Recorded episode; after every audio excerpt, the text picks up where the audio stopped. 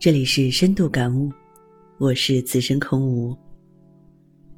生活中啊，我们都免不了要和别人交谈。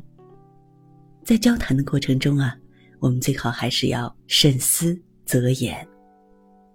慎思择言的人，用俗语说就是能把秘密压在舌下。因为同样一件事，用某种方式表达，可以使人眉开眼笑。而用另外一种方式说出，则会使人沮丧气恼。我们的舌头就像一把双面刃，一定要努力使自己的话达到最好的效果，既能把我们想要表达的意思说出来，又能够使人欣然接受。说话是一门学问，要大胆、简洁，不扭捏。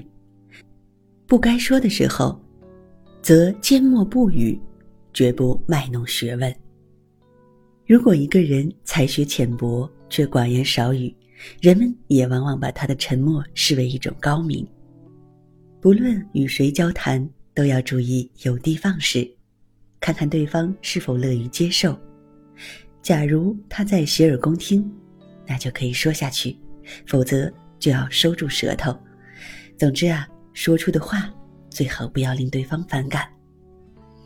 另外，我们还要学会耐心的倾听他人讲话，在倾听的过程中，不要急躁厌烦。